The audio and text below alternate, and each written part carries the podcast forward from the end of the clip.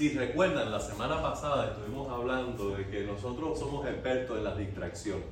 Jesús está hablándole acerca de esperar el Espíritu Santo que los va a equipar para cumplir la misión con poder para ser testigo. Y en medio de esa conversación, Jesús está mirando la misión, está diciendo ustedes no deben hacer nada solo, deben recibir la fortaleza y el poder del Espíritu Santo. Él está entrenando a sus discípulos para empezar la misión y ellos se desvían completamente del tema y dice, bueno, vas a restaurar el reino de Israel en este tiempo. Y eso nos pasa a nosotros. Recuerden que estuvimos hablando como a veces circunstancias, temas, curiosidades personales, necesidades personales, a veces tentaciones y luchas con la carne, nos mueven del enfoque de la misión. Nosotros estamos aquí todavía en la tierra y no en el cielo porque tenemos un propósito que cumplir. Piensen en esto. Si ya nuestros pecados fueron perdonados, si ya nuestro nombre fue escrito en el libro de la vida, si nuestra vida eterna está segura en Cristo, ¿por qué no estamos en el cielo? Porque ya no estamos en el cielo. Porque hay algo que nos corresponde hacer mientras esperamos nuestra casa en el cielo. Y eso se llama misión. Entonces, Jesús los reenfoca y le dice, ustedes no deben preocuparse por la restauración del reino de Israel físico, por, la, por el lugar del Israel físico entre las naciones del mundo. Usted no debe enfocarse por los reinos de esta tierra. Ustedes están siendo parte de la construcción de un reino que es espiritual.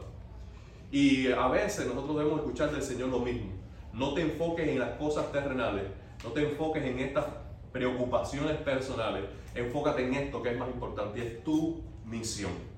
Y una vez más, Él retoma el tema de la misión y una vez más lo hace diciendo, recibirán poder cuando haya venido sobre vosotros el Espíritu Santo y me seréis testigos. En la semana pasada nosotros estuvimos hablando de que una de las habilidades principales que nos ofrece la ayuda del Espíritu Santo es la capacidad de hablar en el nombre de Jesús. ¿Ustedes recuerdan qué significa un testigo? Eso lo hablamos cuando dimos el entrenamiento de evangelismo. ¿Qué es un testigo?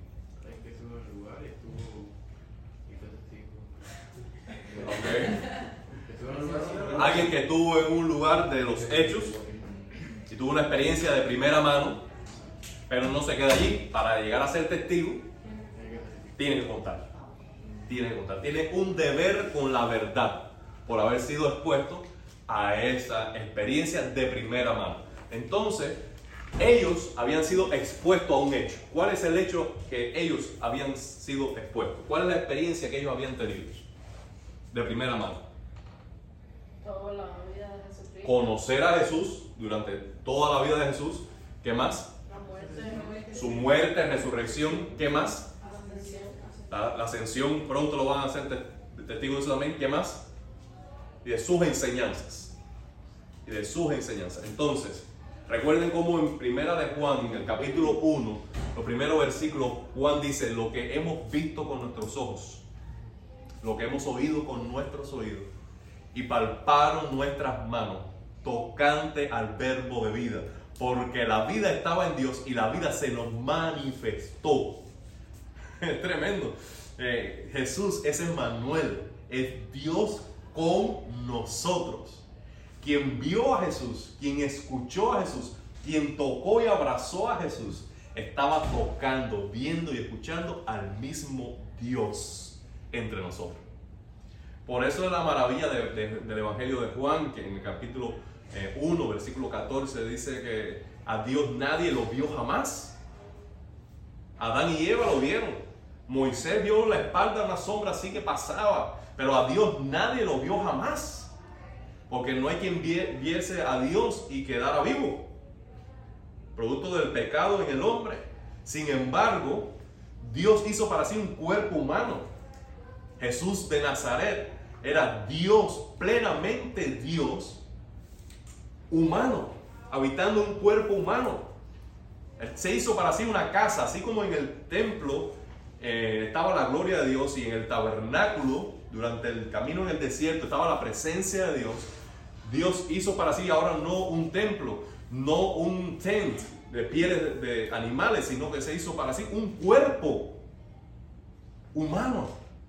Y toda la plenitud de la gloria de Dios estaba residiendo en ese cuerpo humano, en Jesús de Nazaret. Y ellos fueron testigos de esa encarnación del Dios vivo. Le vieron vivir, le tocaron, le palparon, ellos tuvieron una experiencia de primera mano. Y ahora ellos tenían el deber de decir la verdad. Ellos no tenían que crear un mensaje, no tenían que estudiar un sermón. Ellos no tenían que, que buscar libros de consulta, un comentario o ir a un seminario. Ellos simplemente tenían que decir lo que habían visto, lo que habían escuchado, lo que habían experimentado. Era narrar. Es como si usted fuera a unas vacaciones y cuando regrese tú no tienes que decir, déme revisar mis notas de las vacaciones. ¿Eh? Tú no haces eso. ¿Verdad que no? Tú pasas un fin de semana increíble donde pasaron cosas muy buenas y tú no dices, déjame tomar nota porque se me ha olvidado. El punto uno, eh, el viaje. Punto dos, no necesitas eso, simplemente tú estás lleno de ese gozo, de esa experiencia y cuando tienes a alguien de confianza que quiere compartir tu alegría, te sientas y empiezas a hablar. Y hay personas que hay que darle con un bate para que se callen, ¿no? Porque habla y habla y habla. No, que fui a Disney, no, que cumplí 19 años, imagínate, y un globo grande amarillo. entonces, ah, porque está lleno de todo eso. Eso persona cualquiera. Como cualquiera, sí, cualquiera. Entonces, nosotros vemos que Jesús está diciendo, muchachos, ustedes van a ser mis testigos. De lo que ustedes han experimentado, van a recibir el Espíritu Santo y Él les va a dar un poder que- para que ustedes puedan hacer fielmente la tarea. Esa tarea deberían cumplirla progresivamente. Ese sería que ella leyó, Jerusalén, Judea y Samaria hasta lo último de la tierra. Jesús mismo le había dicho en Mateo 28, 20, y he aquí, yo estoy con ustedes todos los días hasta el fin del mundo. Ese fin del mundo, uno puede decir, bueno, hasta que el mundo se acabe en términos cronológicos de tiempo, es decir, hasta el fin de los tiempos, pero también hasta el fin del mundo, es decir, hasta lo último de la tierra. En Lucas, creo que capítulo 21, o 21, 22, o 22, 21, algo así, puedo equivocarme ahora. Jesús dice, y este evangelio del reino será predicado en todas las naciones, en todo el mundo, a todas las criaturas. Entonces vendrá el fin. Es decir, que el programa de la misión de la iglesia siempre, siempre ha sido expandirse vencer todas las barreras de idioma, de raza, de cultura, de economía, vencer todas las barreras y alcanzar a todas las personas. El Evangelio tiene un carácter universal. Por eso el Evangelio siempre, siempre, siempre, siempre, siempre dice, para que todo aquel que en él cree. O Jesús también dice, cualquiera que quiere venir en pos de mí, cualquiera, cualquiera que quiera venir en pos de mí. Cualquiera que tenga sed, cualquiera que tenga sed, venga a mí y beba. Es decir, que el, el Evangelio está abierto, la puerta del Evangelio está abierta. Y aquellos que tienen eh, curiosidad por los temas apocalípticos, aquí les voy a dar un- una viñeta, una, una nota. En el capítulo 21 de Apocalipsis hay una visión de una gran ciudad. Esa ciudad, se lo voy a decir así rapidito, para dejarlo con ganas, esa ciudad es la Nueva Jerusalén. Al mismo tiempo, esa Nueva Jerusalén es la esposa de Cristo. Y al mismo tiempo, entonces, esa ciudad, Nueva Jerusalén y esposa de Cristo, ¿quién es? La iglesia. Está construida en forma de cuadrado con tres puertas para cada sentido geográfico. Interesante. Tres al este, tres al oeste, tres al norte y tres al sur. Y el total son 12 puertas. Lo que nos está hablando, entre otras cosas, el carácter universal del Evangelio y de la iglesia. ¿Por qué? Porque esas puertas, por supuesto, están abiertas para que de todos los sentidos geográficos, de todos los puntos cardinales de la tierra, vengan personas a Jesucristo. Y es una imagen de la universalidad de la iglesia. Entonces, si nosotros vemos nuestro rostro ahora, nos podemos dar cuenta que aquí hay matices de todas las razas, de todas las mezclas posibles. Nacionalidades, gracias a Dios estamos aquí, venciendo razas, venciendo lenguaje, venciendo historias, sistemas políticos, de todo lugar Dios ha tomado para sí pueblo. Gloria al Señor. Pero todo eso comenzó aquí. Jerusalén, Judea, Samaria, Galilea y lo último de la tierra. Y como decía Justin, que recuerdo muy bien en la introducción del libro de los Hechos, está comenzando el Evangelio allí en Jerusalén, pero el libro de los Hechos, ¿dónde termina? Justin? En Roma, Roma, que es la cabeza del imperio del tiempo de Pablo. Y eso habla del progreso del Evangelio hasta el punto más alto, hasta la cabeza de los imperios de la tierra. Y nosotros sabemos por el cristianismo que años después el Evangelio venció al imperio romano. El imperio romano no podía ya contener el avance del reino, el avance del cristianismo, y entonces de una manera estratégica adoptó el cristianismo como religión de Estado. ¿Tiene sentido para ustedes lo que estoy diciendo? Entonces, ya no me voy a oponer a ustedes, sino que ahora ustedes van a ser la iglesia que representa al Estado. Y la absorbió. En vez de combatirla, la absorbió. Y eso trajo la corrupción de la iglesia. Porque la iglesia fue avanzando, la iglesia fue creciendo, la iglesia fue venciendo todos los sistemas humanos hasta que, por comodidad, se filió con el Estado y empezó a respetar los intereses del Estado y empezó a, conceder principios espirituales por tal de no tener persecución. Entonces surgieron dos ramas del cristianismo. Un cristianismo institucional que respondía y respetaba los intereses del Estado y un cristianismo que seguía perseguido, tanto por el Estado como por la iglesia institucional que derivó en ser el catolicismo. Pero todo comenzó aquí. Aquí. Jerusalén, Judea, Samaria y hasta lo último la tierra. Jerusalén, Judea, Samaria y hasta lo último de la tierra. Ahora bien, cuando Jesús ha, dicho estas cosas y habiendo dicho estas cosas, ya el fin del programa del avance de la misión de la iglesia, él ya se le acabó todo lo que tenía que decir todo lo que le había sido concedido para delegar, para instruir, para entrenar, ahora sí llegó el fin de su ministerio. Y dice todo versículo, y habiendo dicho estas cosas, viéndolo ellos, es decir, en presencia de sus propios ojos, de esos que estaban allí presentes, fue alzado y lo recibió una nube y lo ocultó de sus ojos. Pensemos en estos momentos en otra ocasión en el Evangelio ustedes vieron aparecer una nube. ¿En dónde? En Egipto, cuando estaban protegiendo los Muy bien, como parte de la presencia de Dios en Egipto. ¿En qué otro lugar? En los Evangelios. Nube. Apareció Elías y Moisés. Cuando ellos subieron al monte para tener ese tiempo con Jesús, Pedro, Juan y Jacob, la transfiguración, Jesús se transfiguró, es decir, su cuerpo que contenía esa gloria divina, de pronto cambió de matiz y dejó ver toda la gloria y parte de la majestad de Dios mismo encarnado.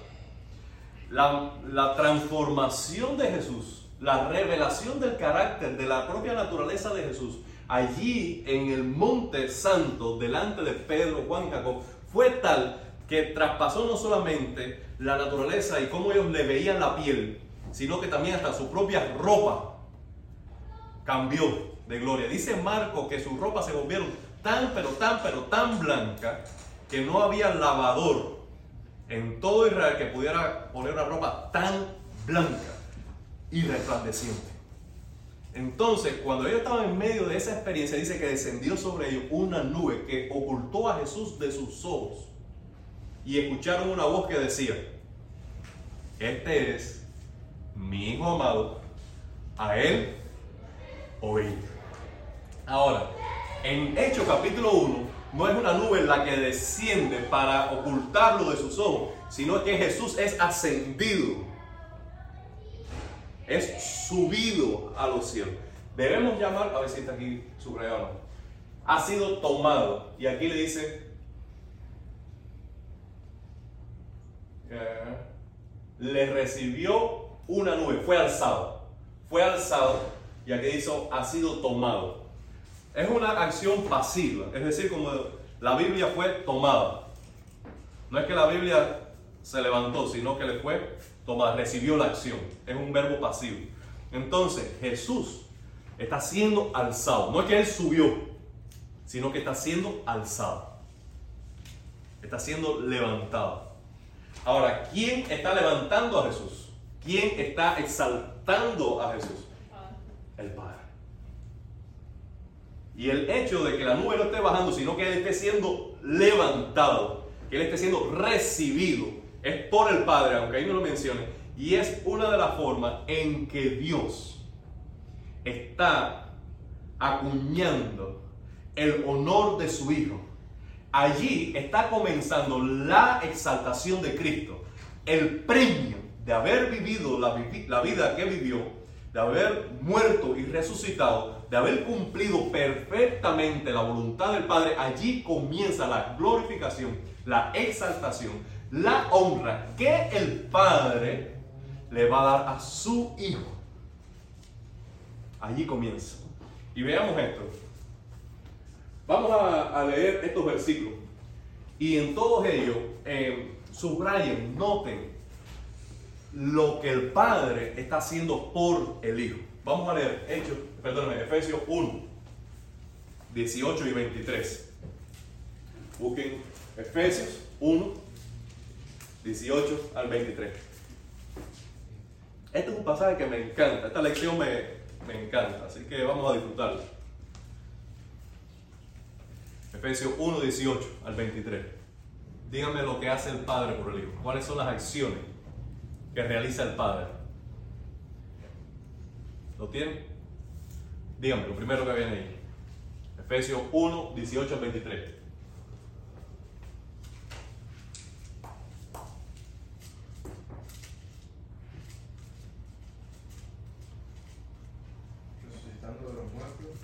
Lo resucitó de los muertos. Fíjense en cada una de estas cosas.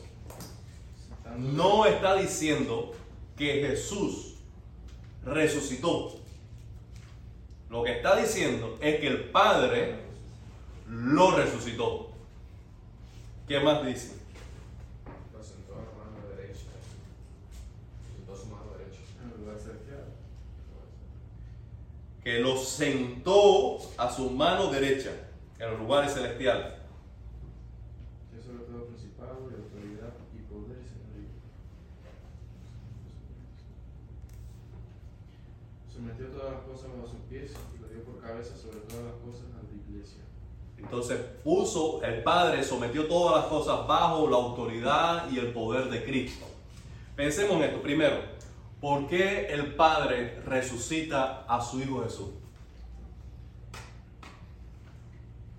¿Por qué lo hace? Porque murió siendo inocente en lugar nuestro. Y es la muestra que Jesús hizo un sacrificio que el Padre acepta. El Padre no puede dejar al Hijo inocente, muerto, sino que Él, por su justicia, por amor a su gloria, a su propio nombre, él lo levanta de entre los muertos. El Padre es quien resucita al Hijo. Ese acto ya es un acto en que Dios está honrando al Hijo, validando al Hijo, glorificando al Hijo. El Padre mismo está dándole gloria al Hijo. El hecho de que lo esté sentando en los lugares celestiales a su mano derecha, todo lo que aparezca en la Biblia de mano derecha, es muestra de favor. De favor, de ayuda, de bendición.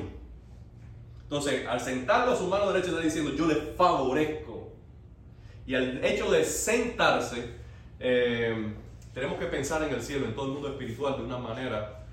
eh, es decir, cada vez que en la Biblia nos hablan de términos tan concretos como estos, humanos, para hablarnos de cosas espirituales, tenemos que ver cuál es el punto que nos están enseñando.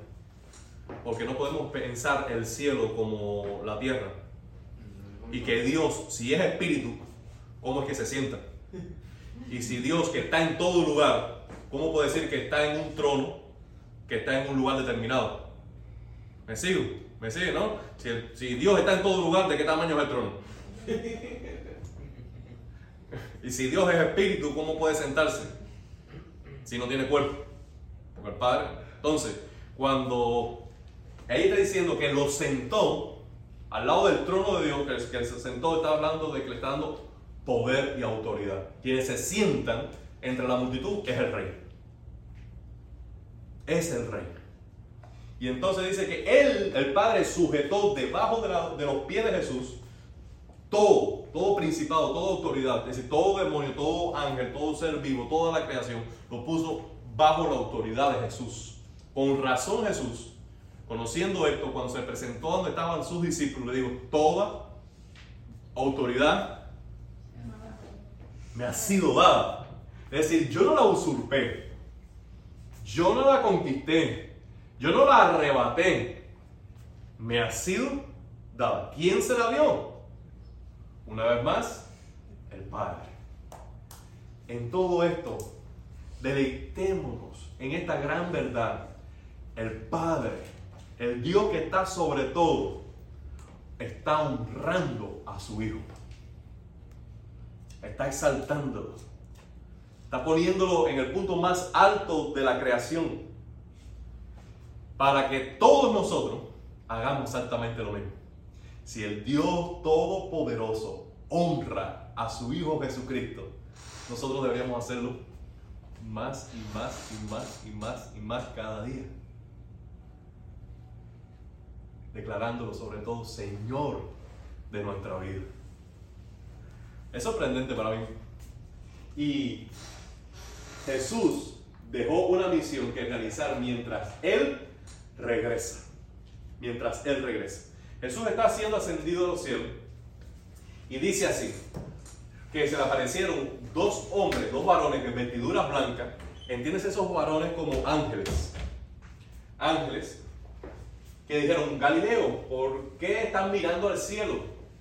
Parece que los discípulos vieron ascender a Jesús, la nube que lo cubrió de sus ojos, y ellos se quedaron ahí como, ¿Y ahora qué? ¿de qué estábamos hablando? ¿Dónde nos quedamos? ¿Y dónde nos quedamos? Eh, ¿Y ahora? Vamos a, vamos a quedarnos aquí a ver si a lo mejor regresa. Eh, ¿Y ahora? Ya se acabó, ¿y ahora? Entonces, lo- los ángeles están diciendo, ¿por qué están mirando al cielo? ¿De qué estaban hablando? No estaban hablando de cumplir una misión, de ser testigos, de recibir el Espíritu Santo, de... ¿Por qué están mirando si ya todo está dicho? ¿Qué es lo que tiene que hacer? No mirar al cielo. Por más instrucciones, lo que tiene que hacer es hacerlo. Cumplir la misión. Hacer discípulo. Ser testigo. Predicar el Evangelio en todas las naciones. Háganlo. Cuando reciban el poder del Espíritu Santo. Y nosotros podemos pensar lo mismo. ¿Cuántas veces nosotros como iglesia estamos mirando al cielo? como si necesitamos una nueva revelación, que se levante un nuevo maestro, que se añada un nuevo libro a la Biblia, que, que se nos escriba con el vuelo de un avión lo que tenemos que hacer entre las nubes. Nuestro pan diario. Entonces, ya está dicho. No necesitamos una nueva comisión para ser discípulos porque la misión ha sido dada. Las órdenes no, no han cambiado. Y entonces dice, ese mismo Jesús, este mismo Jesús, que ha sido tomado entre vosotros al cielo, así vendrá como la habéis visto ir al cielo. Y ahí nos está diciendo de manera muy sencilla que ese Jesús, ese mismo Jesús, de la misma manera que subió al cielo, así mismo va a regresar. Así físicamente, así que todo ojo lo verá, así que vendrá entre nubes, así como mismo fue, regresará. Y entre su ascensión y su retorno nos queda a nosotros espacio para solo cumplir misión como iglesia. Esa es la razón que nos justifica en esta tierra, el cumplir la misión. Veamos esto desde la perspectiva de una parábola del mismo Señor Jesús. ¿Ok? Vamos a buscar aquí Lucas 19.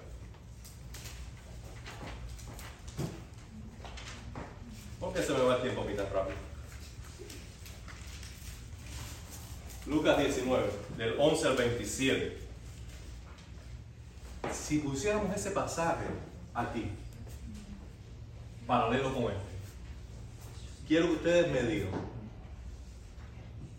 ¿a quién compararemos con el rey? ¿Quién es el rey? Si ponemos la parábola aquí, ¿quién es el rey? Ajá. En este caso específicamente, Cristo, ¿no? Cristo. ¿Qué es lo que tenía que hacer este, este señor, el señor de, este- de esta parábola? No, no, no. eh, de Recibir ese reino. recibir un reino. Ok. Ese reino, si lo comparamos con Cristo, es recibir autoridad, recibir gloria, recibir el reino.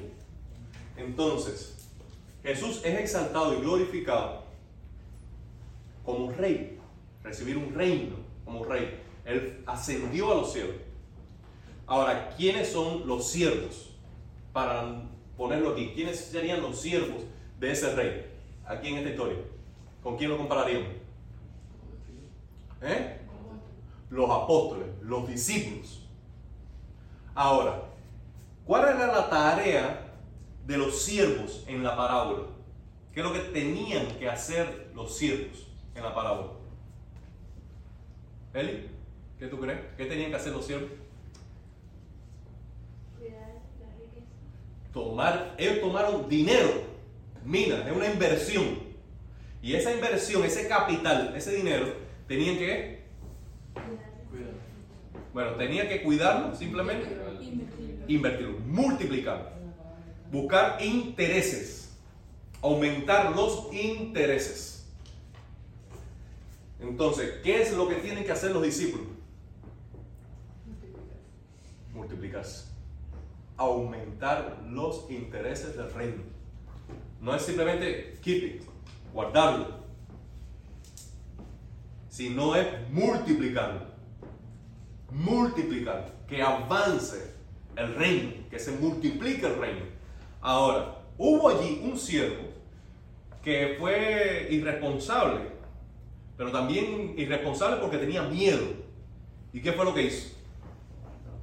Lo guardó. ¿Y cuál fue su justificación? ¿Por qué? ¿Qué pensaba él cuando lo guardó?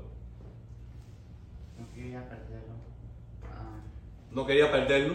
¿Qué es lo que estaba pensando él? El rey era un hombre severo. ¿Qué es lo que él pensaba acerca de su rey, de su señor? Un hombre severo. Tú eres un hombre severo. Que tú tomas donde no, no sembraste, que tú eres muy exigente. Y porque tú eres muy exigente, entonces yo lo guardé. Aquí toma lo que es tuyo. Toma lo que es tuyo, lo que te pertenece.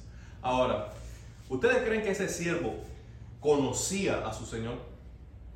Yo sabía que tú eres hombre severo. ¿Ustedes creen que lo, lo conocía?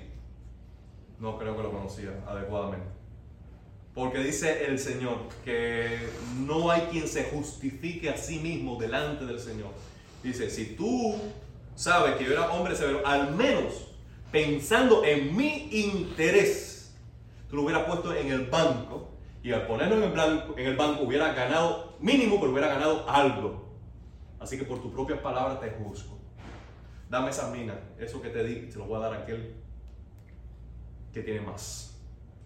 Ahora, cuando nosotros vemos que el rey regresa, aquí lo podemos comparar a la segunda venida de Cristo. Ese propio Jesús que subió al cielo, asimismo vendrá como el Señor de la mina. Tú puedes pensar que Él no regresa, tú puedes pensar que Él se demora, pero puedes estar seguro. He's coming.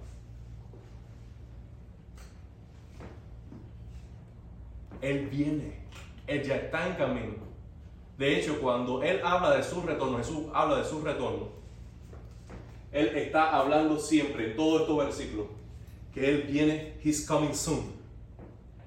Él viene pronto. Él está ansioso por regresar por su iglesia. Él está ansioso por ponerle fin a la historia. Él quiere acabar con la justicia del mundo. Él quiere redimir a sus santos. Él quiere premiar la fe de, los, de sus hijos.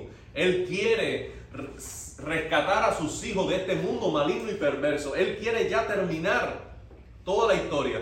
Pero Él está esperando pacientemente, pacientemente está esperando solo que las personas se arrepientan. Si Cristo no ha venido es por su paciencia concediendo gracia y misericordia para que las personas se arrepientan. Y las personas se van a arrepentir y las personas se van a salvar si nosotros somos diligentes y responsables en predicar el Evangelio. Entonces cuando Jesús dice que Él no retarda su promesa lo que, y que es paciente para con todos, para que se arrepientan, al mismo tiempo está dando paciencia para la iglesia, para que cumpla también su misión a fin de que la mayoría de las personas escuchen el Evangelio y tengan oportunidad de arrepentimiento. Entonces, cuando Jesús regrese, igual que el Señor de la parábola, Él va a pedir cuentas. Créame esto, créame esto. Jesús no le está diciendo esa parábola a sus discípulos por simplemente entretenerlos. Él está usando esa historia para decirle, yo estoy dejándole en sus manos los intereses de mi reino. Ustedes tienen que multiplicar, multiplicando discípulos. Y yo voy a regresar. Y yo voy a ver lo que hicieron con mi reino. Con la misión que yo le di. Y todos daremos cuenta del cumplimiento o no de nuestra misión de hacer discípulos, según los dones y la capacidad que nos da el Espíritu Santo. Todos daremos cuenta. Al que nos dio muchas oportunidades y mucha influencia, o aquellos que no tenemos tanta. Pero todos debemos ser responsables con lo que sí sabemos y lo que sí podemos hacer. Jesús no te va a pedir cuenta por algo que tú no sabes, o que algo que tú no puedes, o que no te dio la habilidad para hacer. Eso que ya sabes hacer, eso que ya puedes hacer, aunque tú lo veas pequeño insignificante, sobre eso Él te va a pedir cuenta. De manera que nadie tiene justificación para no hacer lo que está llamado a hacer. Ahora, lo extraordinario y sorprendente para mí en esta parábola es esa nota final que yo subrayé.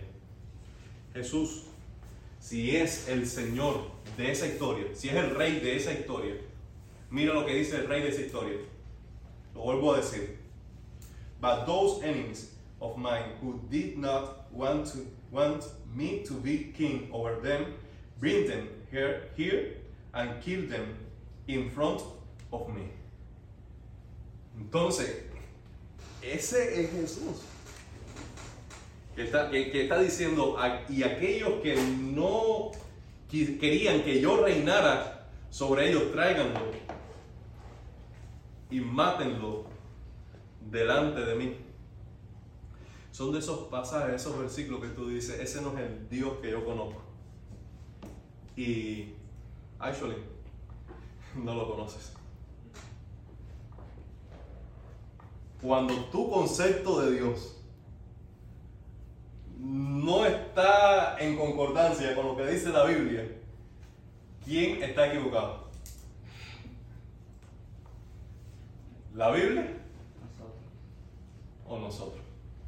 Debemos saber, hermano, que ese, ese Jesús, ese joven, de Nazaret, que es lleno de gracia, de misericordia y de amor, también es juez de toda la tierra. Y un día daremos cuenta ante ese juez de nuestras vidas y de la misión que debemos cumplir con ella. Y déjame decirle para que nos tiene también de compasión, aquellas personas que no quieren que Jesús sea rey sobre ellos, cuando vengan delante de Jesús, lo, que, lo único que tienen delante de ellos es la expectativa del juicio, de la ira justa de Dios sobre su vida. Es el castigo eterno lo que le tiene delante. Entonces, mientras estamos aquí, debemos llenarnos de compasión y de misericordia por aquellas personas que lo que le están esperando es ese momento donde no van a recibir gracia, donde no van a recibir misericordia, porque el tiempo para acercarse a esa gracia y misericordia ya habrá pasado. Y nosotros debemos, movidos por el Espíritu Santo, predicar el Evangelio mientras aún haya tiempo. Amén. Por eso debemos vivir nuestra vida cristiana en misión, con la expectativa del regreso pronto de Cristo, para ser responsable con lo que nos, se nos ha concedido, porque daremos cuenta, y para llenarnos de compasión por los que están perdidos, porque ellos darán cuenta. Vamos a leer para terminar ya estos versículos. Vamos a leer nada más los de Apocalipsis y con eso vamos a terminar. Si quieren pueden tomar una foto o tomar nota de esos versículos y lo leen después, pero vamos a leer los de Apocalipsis. 3.11. El que lo tenga lo lea. I'm coming soon. Hold on to what you have, what you have, so that no one will take your crown. Ok. Ya aquí yo vengo pronto. Retiene lo que, decir, lo que tú tienes para que nadie robe tu corona. Entonces es un llamado a la perseverancia, a la constancia. ¿Qué más? 16, 15. 16, 15. 15. I know your works, you're neither cold nor hot, or that you were either cold or hot, so because you're lukewarm and neither hot nor cold, I will speak you out, spit you out of my mouth. 16, Chapter 16. Sixteen. 16, 15. Behold, I am coming like a thief. Blessed is the one who stays awake, keeping his garments on, that he may not go about naked and be seen exposed. Ese, ahí sí no entendí ni papá. Dímelo, dímelo en español. Aquí yo vengo como ladrón, bienaventurado el que vela y guarda su ropa, para que no ande desnudo y vean su vergüenza. Una vez más, este tiene que ver con este versículo de aquí. De que en su venida no salgamos avergonzados. Para que tengan sus ropas. ¿Qué ustedes creen que consiste las ropas? En ese versículo. Para que tengan sus ropas vestidos bien y no estén desnudos avergonzados.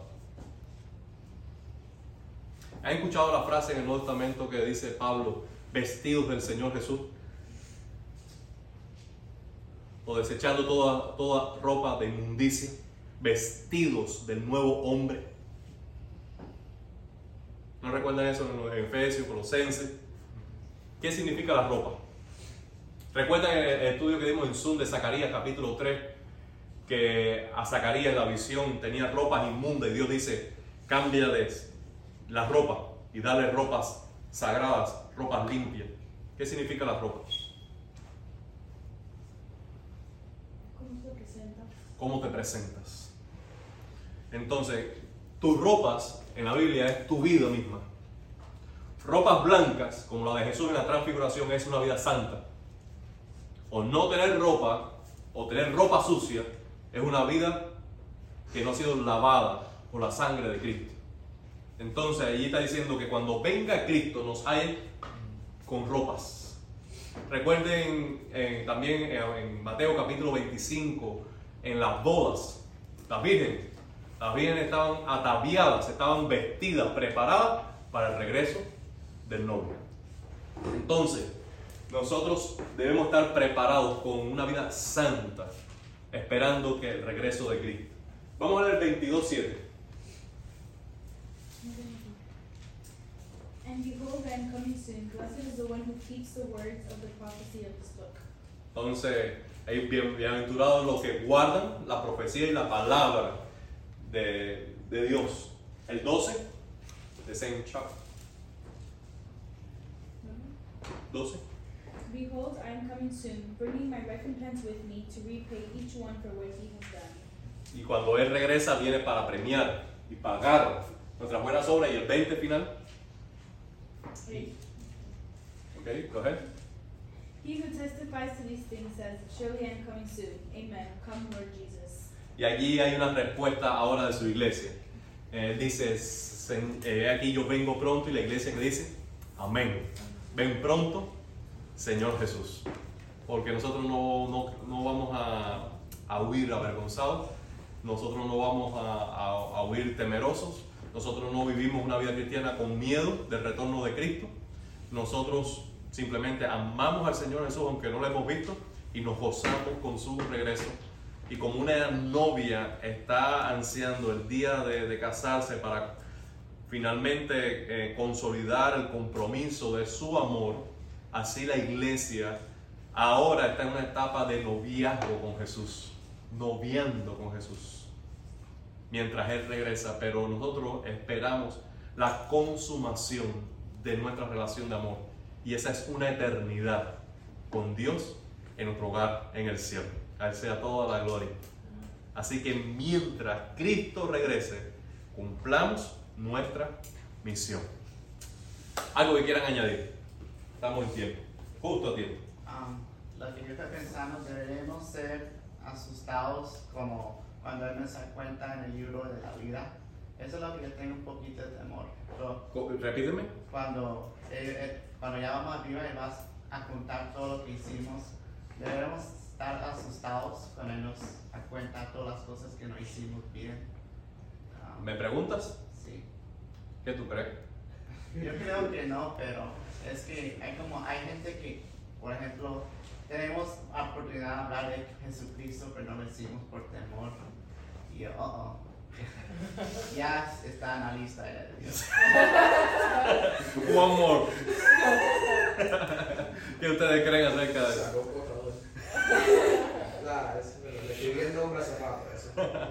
¿Qué, qué ustedes creen acerca? ¿Qué tú crees acerca de eso, Josh? De lo que dice Stan. No yo bueno. Yo creo que um, yes and no. That you should Ah. be. Why yes? No, that yes, you should be like a little bit concerned about it. Okay. Why? Porque um, dependiendo, um, depending on if your uh, name is written in the book of life, is Are you sure what? Of- if your name is right there? Oh, ¿Está escrito allá? ¿Estás seguro? Estamos hablando de cosas diferentes, pero tú lo mencionaste también. ¿Pero estás seguro que tu nombre está escrito en el libro de la vida? Yes and no. no, because uh, that makes. ¿Por qué tú estás seguro? Y porque, vamos a eh, perdóname, Stanley, un tema. Yo estoy seguro y no seguro porque también somos pecadores y no. Por eso no estás seguro. Yeah. Because you're sin. Exacto, nosotros somos pecadores y pecamos todos los días y we're not worthy You are not worthy. to have our names No. written in the So-. And- ¿Y algún día tú serás worthy? Oh, ¿verdad? No. Entonces estás perdido. No, no, no, I'm saying que nunca, nunca, we're never gonna be, uh, Worthy? yeah, like, I'm holy. bueno, Entonces, ¿estás perdido? yeah, yeah. Yes. Qué bueno. Entonces, ¿qué, qué lado, ¿qué lado de seguridad tú tienes que vas al cielo? No, yeah, I'm sure que voy al cielo, bro, por la gracia. Ah, por la Estás- gracia estás de Dios. seguro, ¿Por, entonces. por qué? Te aseguro que está en el libro. Yeah. Por la salvo. ¿Por qué tú estás seguro de que estás en el libro? Oh, ahead, go ahead. Sí, no, no, yo te entiendo, yo te entiendo. Estás- Tú estás bien. Tú estás bien, sigue. ¿Por qué tú estás seguro que estás en el libro? Bueno, ah, porque eh, Dios estaba a Jesucristo como. Tú creíste lo que Jesús hizo por ti. Of course. ¿Sí? Entonces, ¿tú vas al cielo por lo que tú hiciste o tú vas al cielo por lo que Él hizo? Por lo que él hizo. Entonces, entonces, Si no, ¿para qué estoy aquí? Entonces estás en el libro. Estás en el libro. tú estás en el libro. Y entonces ya. ¿Sabes el libro? Estás en el libro. Estés en el libro, tú estarás en el libro. Entonces debemos temer, te- te- debemos temer a que Dios abra los libros y lea nuestros pecados. Ah, no, pero es que lo que yo pienso es cuando estoy allá arriba, de frente de él, sabemos cuánto somos basura finalmente. Y cuando estamos de frente de él, sabemos que no merecemos nada. Y yo, yo, yo, yo, yo voy a sentir tanta cosa ahí. Seguro. Ya, sí. Yo sé que yo estoy justificado por la gracia de Dios. Él es mi abogado. Cualquier cosa que yo hago, estoy salvo por la gracia. Pero cuando estás arriba, tú cuánto tú no mereces nada. Así es. allá tú vas a sentirse tanta de frente a él. Wow. Sí, seguro que sí. Ahora vamos a, a rendir cuentas de nuestra vida. Yes, we are. Yes, Everyone, yes. Pero si tus pecados ya fueron perdonados. ¿qué va a ser juzgado? Lo que tú hiciste, pero todo lo que hiciste. Todo lo que has hecho con, lo que invertí, ¿qué hicimos con, eso? Esa es la pregunta que tú hiciste con lo que tú La tienes. Biblia habla Esa es una de- parte del, del juicio, sí, que, que tú hiciste con lo eso, pero el resultado de ese juicio, el resultado de ese juicio, ¿cuál va a ser? La Biblia habla de, de coronas también, o sea que cierto punto no es que uno esté esperando que mi corona sea de diamante con esmeralda y con rubí, pero una eh, sí va a haber cierto eh, juicio y aquellas personas que todo lo que les fue dado lo usaron en, en- en la mayor parte para el beneficio de la obra, para el rendimiento de la obra, para right eh, way. en todas las formas que Dios le, le- le le- dio la oportunidad y ellos la utilizaron. Esa persona va a tener un galardón, esa persona va a tener un reward mayor que la persona que no lo hizo. Ahora, ¿cómo es ese reward? ¿Qué verdaderamente significa eso? I mean, we're in heaven. Ahora, Jesús dice, he aquí mi, yo vengo pronto y mi galardón conmigo, es decir, que va, va a premiar de alguna forma. Bueno, si vamos a hacer la gracia esta que hicimos en el estudio romano, donde metíamos las preguntas más locas hay en la clase, hay jerarquía en el cielo. Sí la hay. Sí la hay. Yeah. Sí la bueno, hay. empezando Me que no refiero- vamos a hacer igual que Jesús. Me refiero entre. Entre creyentes, sí la hay. Sí la Ni hay. creo que me vayan a Hay Pero miren, miren, miren. El resultado, porque esta es una buena pregunta, ¿cuál es el resultado del juicio? Si hablamos de términos, en términos técnicos, en te- ya no lo terminamos, quien quiera ahí se puede decir. En términos técnicos de la teología, la teología divide el juicio en dos partes: juicio de condenación y juicio para premio. Entonces, ¿cuál es el juicio de condenación? Eh, la Biblia dice que los que no creen en Cristo ya han sido juzgados, ya están bajo la ira de Dios. Y si no, y si no eh, se vuelven a Cristo y se arrepienten de sus pecados, ya ellos han decidido su destino eterno. Ya, ya, no es que van a esperar, sino ya. Simplemente la eternidad va a definirse, a concretarse, a, a realizarse lo que ya está definido desde No, aquí. Porque eternamente, sin remedio, porque al final nuestra eternidad la de- se decide aquí y ahora. ¿Eh? Entonces, pero el juicio para premio es el juicio de los creyentes. Es que sí vamos a rendir cuenta. Ahora, ¿cómo va a ser? No sé. No creo que Jesús esté uno por uno eh, di- en línea. en línea. Próximo. Eh, yo, eh, ¿Sabe que, Stanley? Aquel día en que el Señor puso en tu corazón que invitaras a Darwin a almorzar y, y no lo hiciste, ese día eh, perdiste bendiciones. Así que Lo siento. menos, menos 10. Te, damos Menos dinero 10. en Y el mundo, ¡oh! Stanley, ¡oh! ¡Qué tamaño! El plan decía, ¡Wow! Stanley, no es fácil. Sta- Stanley, Stanley me invitó a, Stanley me invitó a almorzar hoy. Está- Pero iba, iba a ver a, a Rick hoy. Algo que a mí me, me había preocupado es como que si hay galardones, entonces habrá competencia. Y entonces lo que me Voy viene ahí ahora, voy ahí ahora, voy ahí ahora. very competitive person. So, No.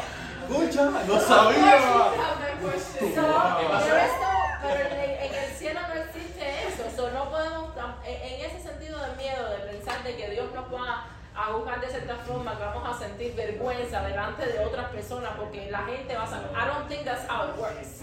Um, like, it's not gonna be like No this sé cómo va a there for like everybody to mock you, because en el cielo no hay llanto, no hay temor, no hay, no hay, no hay nada que, que sea de sensación y de emociones tristes y, y de vergüenza. Eso no existe en el cielo. So, ¿Cómo Dios lo va a hacer? Bueno, He's perfect and that's why I'm not God. Yo creo que en algún punto, eh, esto ya es mucha especulación, mucho, mucho de mi opinión, no puedo decir que es así, es mi opinión.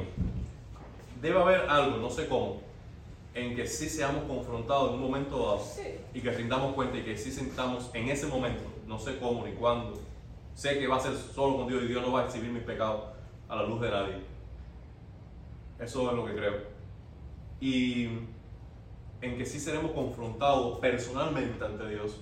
No sé si a nivel de, de conciencia, en ese momento que estemos en el cielo, no sé cómo va a ser, pero sí va a haber una confrontación porque es el momento en que uno tiene que dar, rendir cuenta, al menos inicial. Y si de alguna forma seremos confrontados al rendir cuentas. Eso también debemos ten- tener presente de que Jesús premia, va a premiar según las obras. Nosotros somos salvados por gracia, pero somos premiados por obras. Búsquenlo en la Biblia. Búsquenlo en la Biblia. Santiago 2, Jesús va a premiar en el cielo según nuestras obras. Hay un sinfín de versículos en el Nuevo Testamento que nos habla de que Jesús va a premiar por nuestras obras, según nuestra fidelidad, según nuestras obras. Es la palabra que usa, obras, trabajo, porque nosotros fuimos salvados para buenas obras. Y según las obras de nuestra fidelidad seremos premiados. Eso lo podemos hablar algún día, quizás en Zoom, ampliamente. Entonces, sí, Jesús va a premiar a las personas de manera diferente. Ahora, creo, esta es mi opinión, esta es mi opinión, creo que el parte del, del- de- del premio es algo así como niveles de gozo y de dicha, no sé cómo, pero es algo así. Porque no creo que sea diferentes anillos. Yo tengo más premios porque tengo cinco anillos en la corona. De hecho, no creo que haya corona en el cielo. El que tengamos que peinarnos y usar corona. No, no, simplemente la corona es recompensa, es de honra, es premio. ¿Entienden? Entonces pensemos que es un mundo espiritual, cuando no son verdades espirituales, son realidades espirituales, que no necesariamente son, no hay un trono, recuerden, aunque Jesús está sentado en el trono. ¿Entienden? A la diestra. Jesús tiene, tiene, de aquí para allá no hay Dios. Es decir, de ahí es derecha de Dios. ¿Entiendes? Son principios espirituales. Pero creo que sí hay un grado de gozo, de deleite, de, de- de realización, de significado, de, de- de toda esa gloria. ¿Por qué? Porque tú vas a estar diciendo, tú, a Dios no se te va a borrar el disco. Tú vas a ser tú misma. Tú vas a ser tú mismo. Tú vas a recordar tu vida antes de llegar al cielo. Tú vas a tener tu identidad. Tú vas a seguir siendo Jennifer por toda una eternidad. Tú vas a seguir siendo Stanley toda una eternidad. Y Christopher toda una eternidad. Tú vas a ser la misma persona.